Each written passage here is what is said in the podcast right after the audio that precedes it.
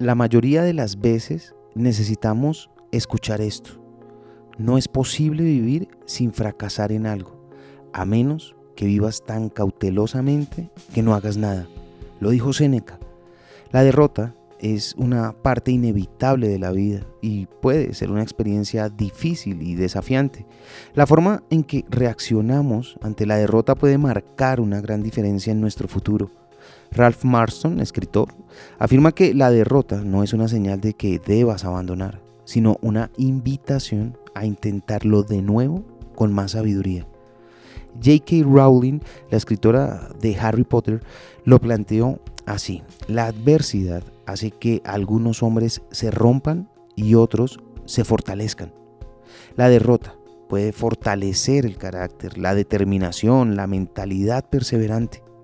No soy un experto en el éxito porque lo considero tan personal, tan particular, con tantas interpretaciones, pero sí que lo soy en derrotas.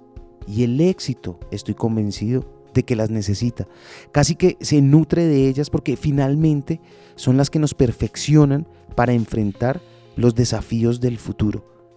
Vas a encontrar en el camino más derrotas que victorias, lo que hace que tu esfuerzo al final siempre valga la pena.